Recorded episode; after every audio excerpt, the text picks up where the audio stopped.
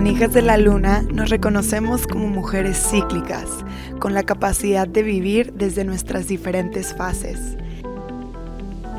Dejamos de castigarnos por no siempre estar con la misma energía y el mismo humor los 365 días del año.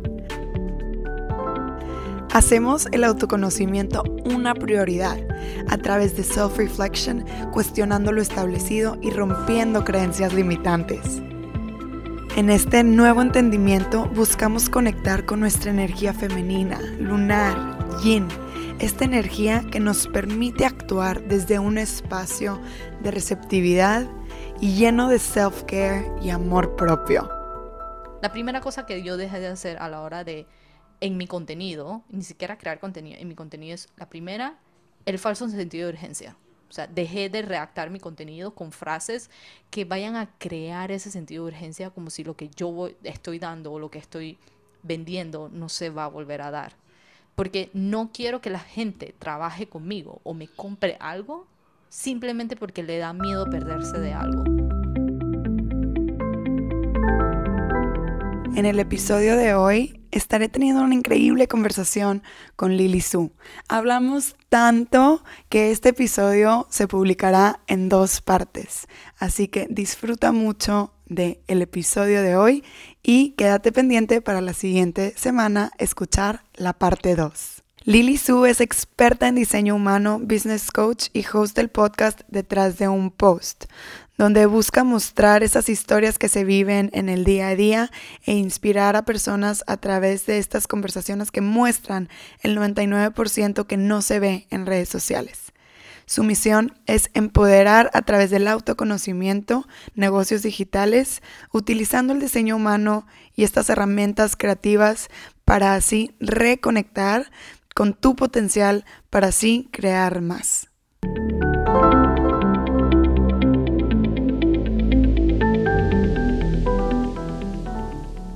Hola, bienvenidos a un episodio más de Hijas de la Luna. Estoy súper emocionada de tener una amiga y compañera en este podcast, en este episodio, donde vamos a estar explorando diferentes temas. Estoy muy feliz de tener aquí conmigo a Lili Su, mi compañera de la certificación de diseño humano con Bárbara Garibay, donde empezamos a conectar por el diferente contenido que cada una de nosotros comparte y nos fuimos como reflejando una en la otra. Y bueno, se ha desarrollado una amistad y una admiración mutua muy linda. Y es por eso que hoy quiero que Lili nos comparta como su visión, su mensaje, porque creo que es sumamente refrescante. Ella tiene también un podcast que se llama Detrás del Post y de verdad que su visión de cómo es que em, estamos evolucionando de manera más consciente en compartir contenido. Creo que es una conversación muy importante hoy en día, sobre todo cuando suena la alarma, abrimos los ojos y lo primero que hacemos es checar Instagram, ¿no? O TikTok, donde sea que comparta cada quien. Y, y, entonces es muy importante que si nosotros somos creadoras de contenido por diversos temas en lo que sea, creo que es importante reconectar con este mensaje refrescante que ella nos va a compartir hoy en esta conversación, más allá de aparte que quiero que la conozcan porque su energía es muy mágica, muy inspiradora y muy contagiosa en positivo. Así que, Lili, bienvenida, muchísimas gracias por aceptar esta invitación y por platicar conmigo hoy. Ay, no, Robbie, qué felicidad, qué honor, todavía estoy o sea, no te, no te puedo explicar lo volada que estoy. O sea, lo feliz que estoy de estar aquí, obviamente, eh, um, obviamente estar contigo y, y como, como finalmente ver el fruto de una amistad que creció a través de las redes, a través de una pantalla, también un texto en WhatsApp y ahorita como finalmente sentarnos y tener como esta conversación mágica y siento que últimamente he tenido esta frase como muy pegada a mí y siento que es como la frase con la que quiero navegar y es como que la energía es contagiosa. Y de alguna manera atraemos la misma energía y está en nuestra responsabilidad de como regular nuestra frecuencia, saber cuando estamos en baja frecuencia y literal como, ¿sabes? Ok, vamos a, a, subirla, vamos a, a, hacer algo para mover esa energía. Tal vez muchas veces es como que, ay, no, que mierda, no importa. Por lo menos hacer algo de cambiar de un estado a otro. Y siento que a veces más que eh, sí es algo propio, es algo que nos va a ayudar a nosotros mismos, pero de alguna manera también ayuda a otros. Y esto es una frase con la que he navegado en los últimos días a la hora de crear contenido mucho más intencional, más consciente. Y es como, ¿sabes qué? La energía es contagiosa. Está bien que, que, que te sientas mal, que tengas días malos y abrumadores, pero por alguna u otra razón ves el Instagram tal vez de Robbie o el mío y de la nada te sientes como más inspirada o o viste un chiste que Robbie subió, un meme, y dices, ¿sabes qué? Mejoró un poquito mi día o, el estado de ánimo que estás ahora. Y, y, esto es lo que me encanta de las redes sociales y siempre he dicho como que el lado poderoso de las redes sociales es que te permite conectar con esa gente, con esa comunidad, con esa tribu y siento que no hay tal cosa como mi tribu o mi comunidad, simplemente conectas, that's it. Me encanta, uf, qué permiso nos estás dando ahí como que no tenemos que amarrar o abrazar solo un tipo de comunidad, un tipo de contenido y explorarnos en nuestra totalidad. Eh, me fascina que hayas abierto como esa hermosa frase de la energía es contagiosa, porque definitivamente sí. Y antes de abrir como oficialmente mi primera pregunta oficial, quiero retomar esta frase espectacular que nos aventaste, que tipo me puso chinita de pies a cabeza, de que nosotros tenemos la responsabilidad de nivelar nuestra frecuencia. Uf, o sea, creo que brinqué de mi asiento, tipo de que, ¡ah! tipo, vela, vuelvo a decir y me vuelvo a poner chinita, o sea, wow, sí, definitivamente, eso es algo que yo literalmente enseño, practico, creo, comparto. Hay muchísimos teachings dentro de las diferentes tecnologías y tradiciones en las que me he entrenado y con las que comparto que resuena demasiado con eso, así que lo quería rescatar antes de irnos a la carnita deliciosa, que me encantaría, antes de que nos vayamos a, a, tu mensaje, a lo que estás haciendo ahorita, me encantaría que podamos como rebobinar hacia el pasado y nos digas dónde nació Lili, cómo creció Lili, cómo fue su vida familiar, o sea, cuál es el origen de, de, ti, ¿no? Desde tu experiencia, desde ahorita en retrospectiva. Uf, este es un tema muy, ah, no sé ni por dónde empezar porque es algo que a mí me encanta hacer y siempre es como hablar de mi historia y siento que ese fue como uno de los o sea, una de las primeras razones por la que me expuse en redes sociales. Dije, quiero compartir mi historia, quiero hablar de mi historia porque sé que no soy la única pasando por esto. Y me di cuenta que no soy la única, pero sí es una historia muy particular, tal vez por dónde nací, la historia de mi familia, todo, y que si se lo cuento a algún otro latinoamericano o un europeo, o por lo menos acá que estoy viviendo en Israel, es una historia muy particular y que todo el mundo se sigue sorprendiendo. So, vamos a echar el caso para atrás. Entonces, como ya saben, mi nombre es Lili Su, nací en Panamá, tengo 27 años y fui, o sea, nací y criada full panameña, pero de papás inmigrantes chinos. O sea, técnicamente mi sangre, toda corrida, ascendencia, todo mi linaje viene del otro lado del mundo. Sin embargo, sí, loquísimo eh, y es, es, toda una historia como mis papás, eh, a diferencia de muchos inmigrantes chinos que usualmente se conocen, se casan en China y llegan a un país juntos, mis papás fue completamente diferente, cada uno llegó por su lado, se conocieron en Panamá y decidieron hacer su vida juntos. Yo fui la primera dentro de la familia que nació en Panamá, aunque ya hay tengo mi familia ya eh, en su mayoría se vino de China para acá, luego de que mis papás llegaron, se vinieron tíos, primos, muchas personas de mi vida llegaron.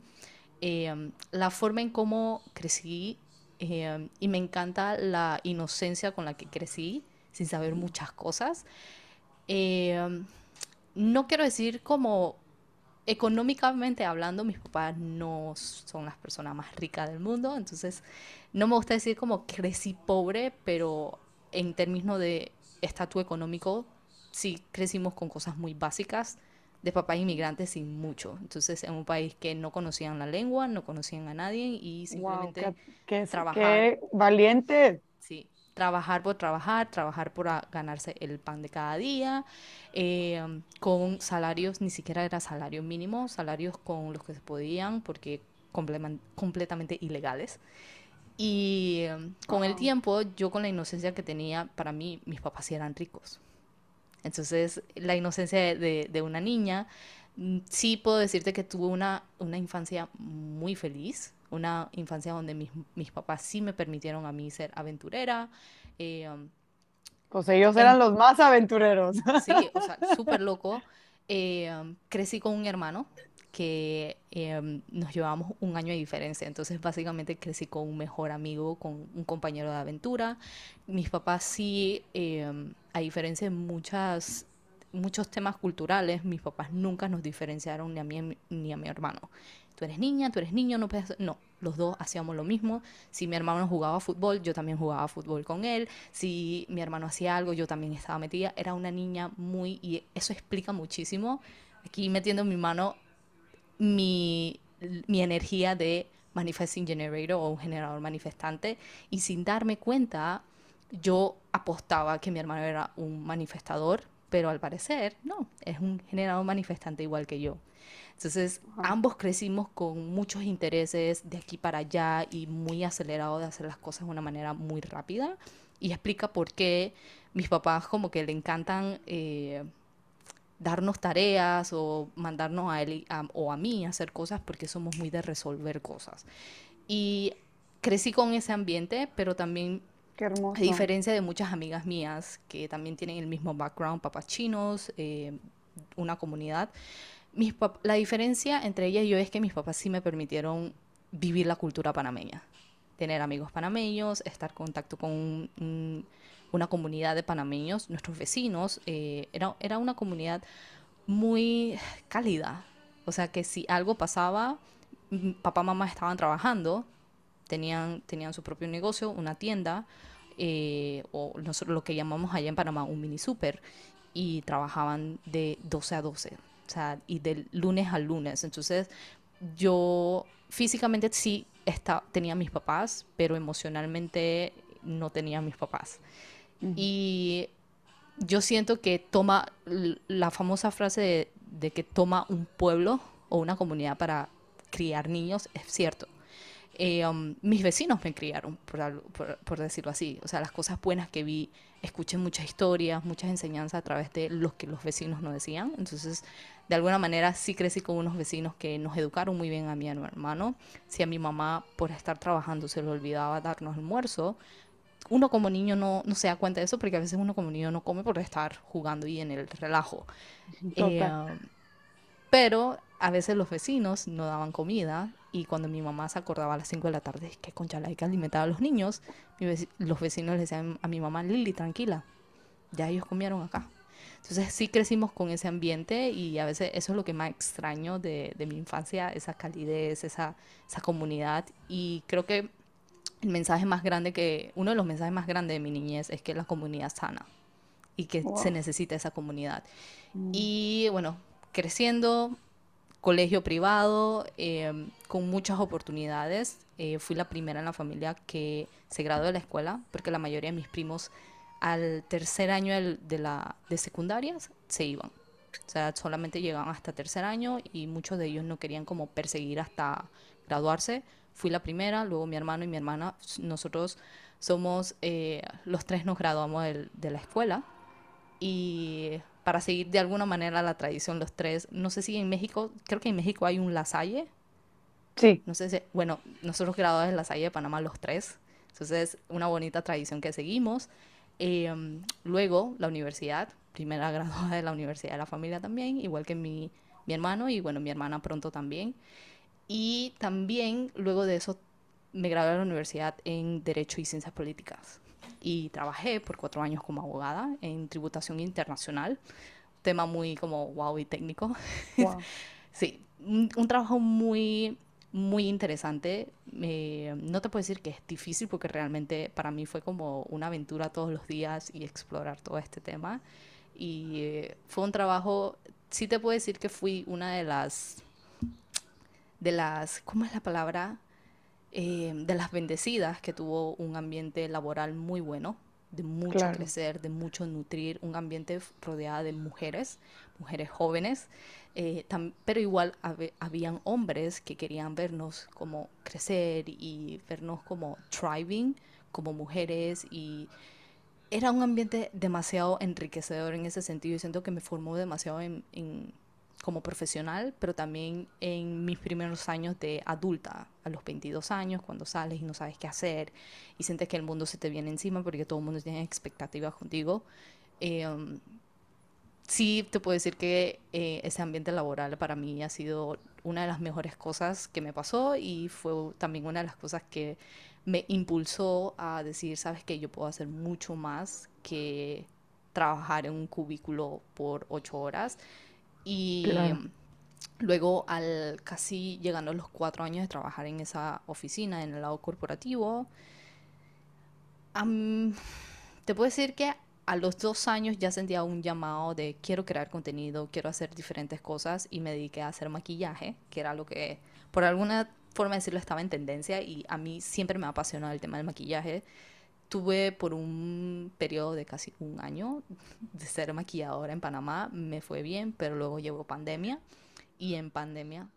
Ajá. ¿A la par de estar en tu trabajo o dejas tu trabajo? A la par de estar en mi trabajo. Incluso en la oficina maquillaba a, las, a, mi jefa. ¡Ay, qué divertido! Sí, o sea, un día mi jefa llegó con un manchón de eh, sombra negra en el ojo y me dice, y tenía como un papel así cuando vas a comer algo, entonces para que no se le cayera maquillaje ni nada en, en, el, en la camisa, y me dice, Ay, yo no sé qué estoy haciendo. Como un babero. Sí, ah, tal cual, como un babero. Yo no sé qué estoy haciendo, pero necesito que me arregles. Tengo una conferencia de prensa ahorita en una hora. Y yo, ok, arréglame, por favor, maquillame. Y yo, ok, ¿qué tienes en tu bolsa de maquillaje? Me acuerdo que me mostró, yo, yo señora, pero ¿esto qué es? mi jefe en ese momento tenía como 31 o 32 años, o sea, era bastante joven. Y yo, ¿esto qué es? Mi maquillaje, yo, la brocha, yo no, ah, yo, ok, vamos a, vamos a trabajar con lo que hay. Y la arreglamos y a partir de ahí ella me llamaba varias veces a la oficina para arreglar para arreglarla en diferentes cosas, conferencia de prensa. Wow. Eh, y también eh, fui como arrastrando a otras compañeras del trabajo, a, adictas a Sephora. Eh, me preguntaban, ¿qué piensas de esta base? Y, o sea, es algo que siempre a mí me gustó y, y me acuerdo, en estos días estaba, ¿viste el, el, el, Reels que subí acerca de mi historia de hace cinco años? Me dio tanto cringe, te invito a que veas ese Reel, me dio tanto cringe ver las fotos mías de hace cinco años, como me maquillaba. Era como las cejas bien como eh, potente, el maquillaje mega pesado. Entonces, hace cinco años esa era como la tendencia. Y cuando vi las fotos que estaba seleccionando para mi, mi Reels, y yo decía como que, qué cringe que la gente vea cómo me maquillaba hace cinco años. Eh, y me acuerdo cuando me lancé, me, fui a varias clases de maquillaje, me fui como, ¿sabes? Eh, como metiendo técnicas en mis bolsitas y luego tuve mi primera novia, que fue una mi mejor amiga de la infancia, que se casaba y le dije, mi regalo de boda para ti va a ser un maquillaje de novia para todo el día, eh, porque en la cultura china la boda dura casi un día y es todo un proceso de un día. Y me acuerdo que después de, de esa boda me vinieron varias cotizaciones. O sea, que el negocio iba bien, Pero sí, pero llegó pandemia y yo y pandemia me chocaba muchísimo crear contenido de belleza porque me sentía limitada y quería hablar de otras cosas. Y abrí el Instagram que tengo ahora para hablar de miedos, para hablar de crecimiento personal. Pero una cosa llevó a la otra y ese Instagram ha sido todo un... ha dado muchas vueltas de, de ser como un personal blog a ser social media coaching, business coaching y ahora business coaching con diseño humano. Entonces ha sido todo un tema, pero, pero me encanta como la transformación y la evolución que lleva el, mi, mi propia cuenta de Instagram con mi vida en general. Totalmente, creo que eso, eso es algo muy padre que nos pasa, bueno, al menos siento que nos pasa a muchos, muchas, a la hora de estar compartiendo, de tener cuentas personales y también hacer diferentes cosas como al principio es, ok, voy a separar todo, y luego te das cuenta que es una chinga tener tres cuentas diferentes, dices, bueno, voy a juntar todo, y luego de que, pero quién soy yo y, y, qué es lo que estoy vendiendo, pero qué es lo que estoy compartiendo, qué es lo que nomás quiero compartir por compartir. Y creo que esto que acabas de decir es sumamente refrescante, insisto. O sea, para mí como que esa es la palabra que pienso. O sea, pienso en ti, pienso en tu forma de compartir y es tipo refreshing. ¿Por qué? Porque llevo dos años y medio escuchando la misma talacha, tipo de, esta es la forma de hacerlo, esto se tiene que hacer así. Y de verdad, creo que con el tiempo nos vamos dando cuenta que, a ver, las formas de, de, compartir y llegar a la gente tradicionales de toda la vida, esas siempre van a seguir. O sea, siempre va a haber word of mouth, siempre va a haber recomendaciones, siempre va a haber como esta conexión natural más allá de la red social, ¿no? Tal cual. Entonces, si, si nos como posicionamos en ese espacio de confianza, en este, en este tipo de, de share, nos damos más permiso de ir evolucionando nuestra creación de contenido como nosotras mismas vamos evolucionando. Y si hoy te compartí una receta de mi café favorito porque va dentro de mi lifestyle, porque al final del día estamos compartiendo un estilo de vida, una forma de ser, aparte o al mismo tiempo de compartir, o sea, mm. meditación, yoga, energía lunar, que ese es mi, mi thing, diseño humano, ¿no? O, o, lo tuyo que es full diseño humano, full creación de contenido, social media strategizing, ¿no? O sea, también estás compartiendo como lo que decíamos, o sea, la energía la estás compartiendo y es contagiosa y entonces es como, ¿cuál es esa energía que, que, tiene el sello de Lily? ¿Cuál es esa energía que tiene el sello de Robbie?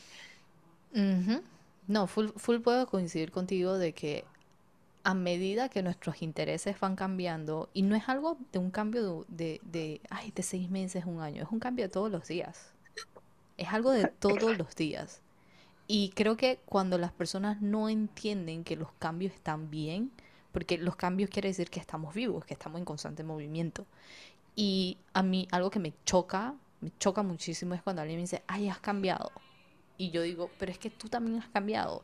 Y es como, como queremos esa estabilidad, queremos esa consistencia todo el tiempo cuando realmente no se puede. Y sobre todo en redes sociales, hoy, hoy me pica compartirte algo de mi vida personal, pero el día de mañana quiero compartirte un poquito más de temas de creación de contenido, temas de diseño humano, temas de meditación, yoga pero es porque es parte de lo que estoy haciendo en este momento.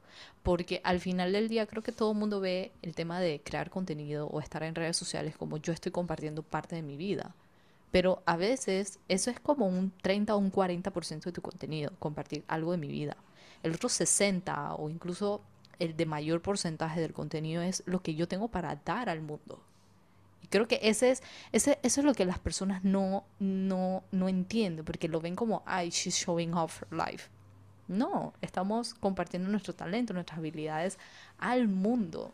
Y independientemente de ya yo ya a la hora de, de las estrategias y que si la fórmula para ganar seguidores o atraer clientes al final del día se basa en la energía de que si la persona conecta o no con tu historia o conecta o no con, la, con lo que tú estás, eh, no me gusta llamar ofrecer, pero con lo que tú haces. Porque yo tengo, me acuerdo bien que una de mis primeras clientas en diseño humano, ella me dijo, yo te sigo desde hace dos años. Y ahorita que lanzaste diseño humano, dije, lo quiero hacer contigo. Y hace dos años yo no hacía diseño humano. Hace dos años yo creaba contenido por crear contenido. Y compartía parte de mi vida. Y ahí es donde yo me cuenta de que van a haber personas que van a seguir todo tu journey, pero hay otras personas que se van uniendo a medida que tú vas en tu journey. Y creo que a la hora de crear contenido se trata de eso, o sea, cuál es el mensaje al final del día. No importa cuál, no importa cuál es el vehículo, el mensaje sigue siendo el mismo, es la base de todo. El vehículo es lo diferente, puede ser a través de una meditación, a través de yoga, a través de diseño humano, lo que sea, el mensaje tiene que ser el, mismo, la esencia tiene que ser la misma. Y con el tiempo puedes cambiar, pero yo siento que va muy como unido a un propósito. Y esto me lo llevo de una amiga que en estos días tuvimos esta conversación. Ella dice, el propósito siempre lo supimos cuál era nuestro propósito. Muy, muy por dentro.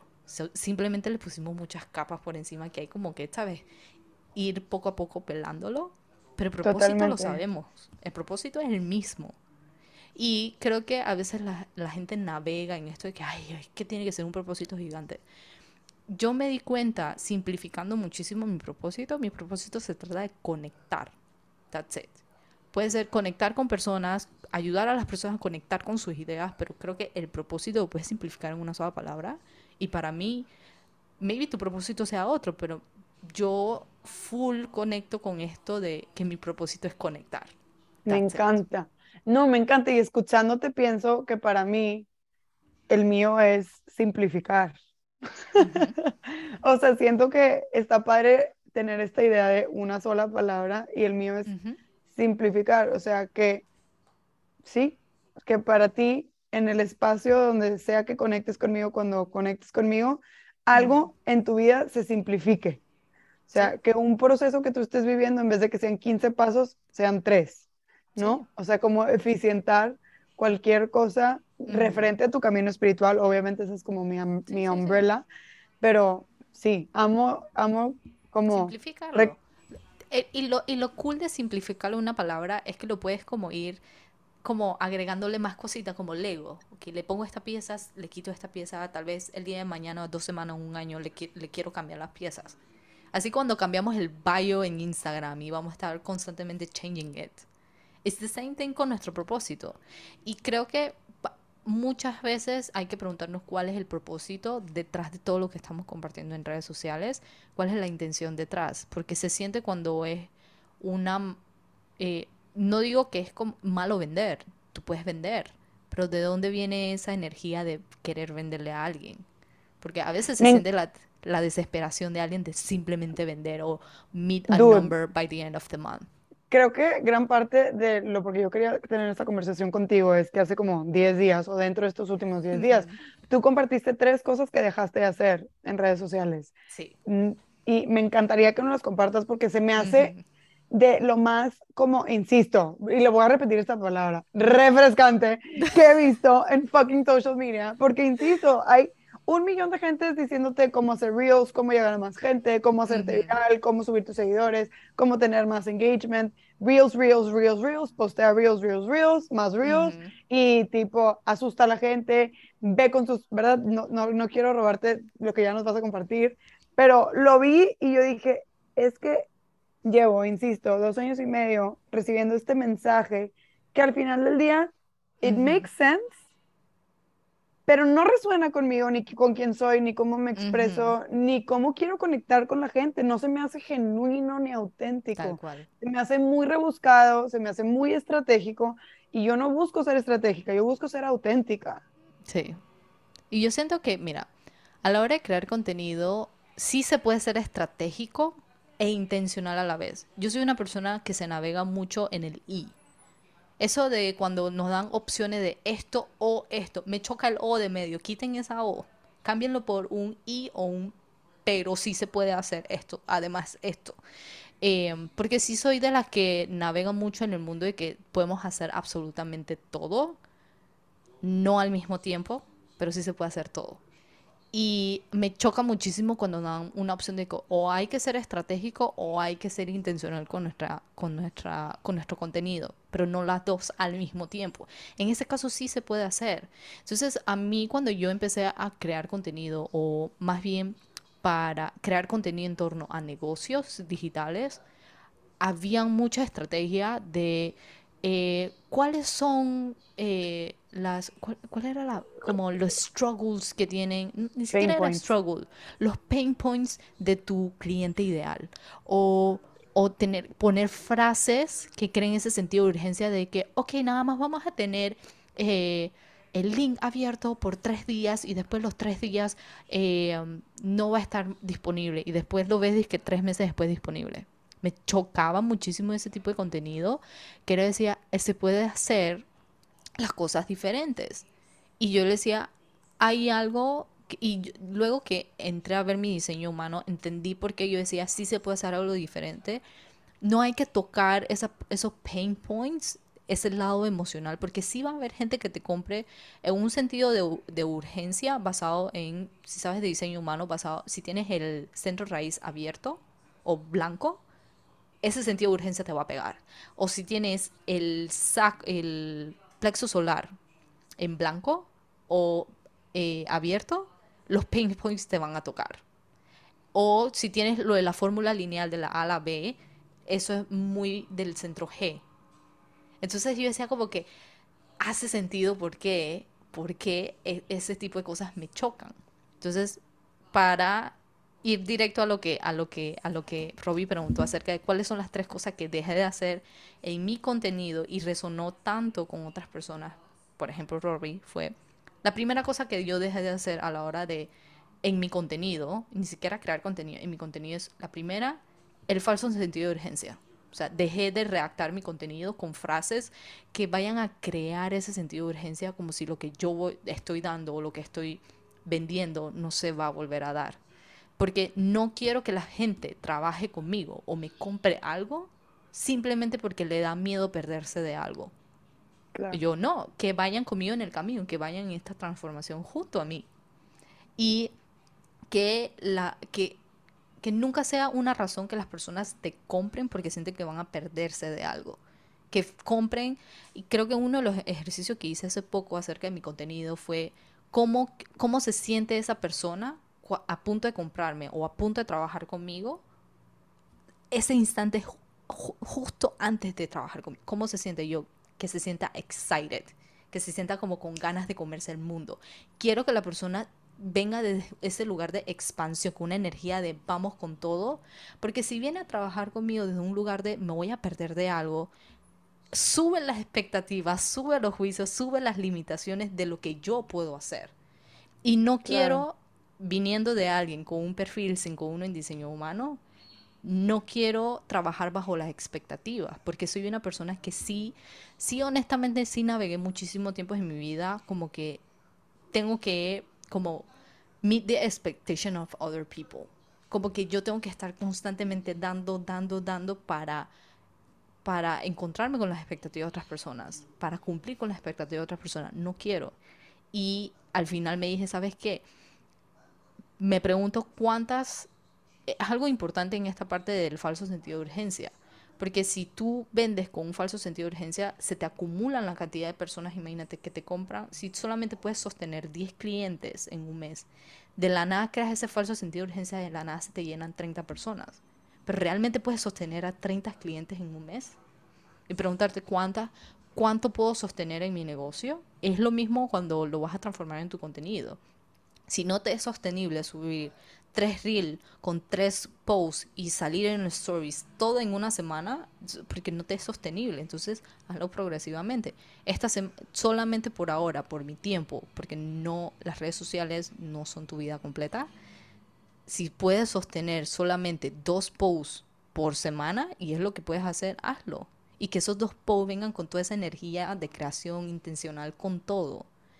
Y creo que la calidad de eso va a valer más que siete posts en una semana.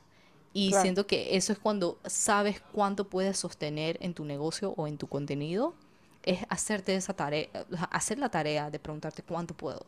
Y obviamente también colocarte sanos límites, saber cuáles son los límites, porque en este hustle culture, todo el mundo habla de que tienes que dar la milla extra, dar la milla extra, pero si ese dar la milla extra implica eh, no respetarte, no respetar tus límites, porque siento que rompemos muchísimos los límites o las promesas que no hacemos, porque no nos respetamos lo suficiente para decir, valemos para cumplirnos, somos lo suficiente para cumplirnos.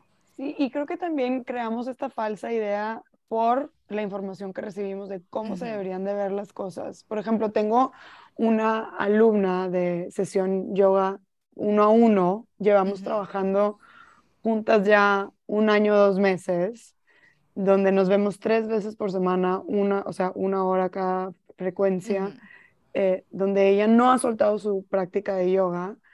Y es porque se fue honesta a sí misma y dijo, a ver, no voy a ir a un estudio, no voy a ir a las 7 de la mañana, no quiero ir con un grupo, quiero ir a mi paso, quiero que vengan a mi casa o vernos en Zoom, porque quiero no quiero soltar esto que sé que me hace mucho bien, pero necesito adaptarlo a como a mí me sirve. Y tener esa conversación con ella y llevar ya trabajando juntas un año y dos meses es un gran logro porque tres veces a la semana es un chorro de tiempo. Sí, es un compromiso personal enorme que ella está haciendo, y obvio, yo con ella, ¿verdad? Eh, para que ella tenga su práctica de yoga tres veces a la semana. pero, pero ha funcionado porque ella dijo, no me voy a mentir a mí misma, ni le voy a decir a Robbie que venga a las 7 de la mañana, ni me voy a mentir a mí misma diciendo que me voy a meter a un estudio de yoga, no. porque no voy a ir, porque no va con mi estilo de vida, porque no va conmigo. Y nos vemos a las 9 de la mañana, que le funciona a ella. Es así como ella despierta, yo voy a su casa, si ella está de viaje, nos vemos por Zoom, si yo estoy de viaje, nos vemos por Zoom. y, y, y, hay flexibilidad, tiene juntas, lo movemos, o sea, pero ella fue honesta y dijo, esto es lo que yo necesito y esta es la forma que yo voy a cumplir con ese deseo y esa disciplina que quiero en mi vida, ¿no? Y para mí, así, o sea, ha sido espectacular, porque obviamente pues el avance ha sido increíble, porque, insisto, tres veces a la semana es un chorro. O sea, ¿cuántas veces no empezamos de que diario voy a hacer X cosa? Y ni, no, no llegas ni a las dos semanas y estás tronada por estas falsas promesas que nos hacemos, porque no viene de, de este espacio de qué es lo que yo puedo sostener, qué es lo que es realista para mí en este momento, con este mindset, con estos recursos, dónde estoy parada. Y, y, entonces está bien padre porque al mismo tiempo ese es un proceso de aceptación bien chido, donde reconoces donde reconoces que donde estás parada está bien.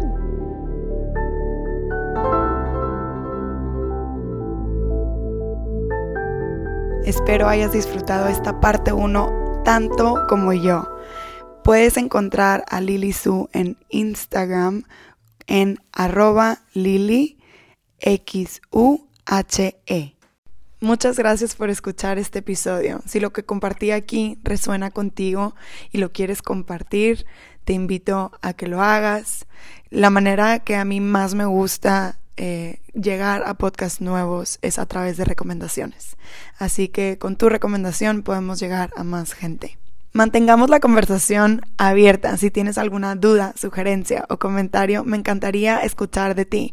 Puedes contactarme al Instagram arroba hijas de la luna guion bajo org. Me va a encantar escuchar de ti, tu opinión, tu postura. Creo que es lo que enriquece más estos espacios. Gracias por escuchar y nos estamos escuchando por aquí.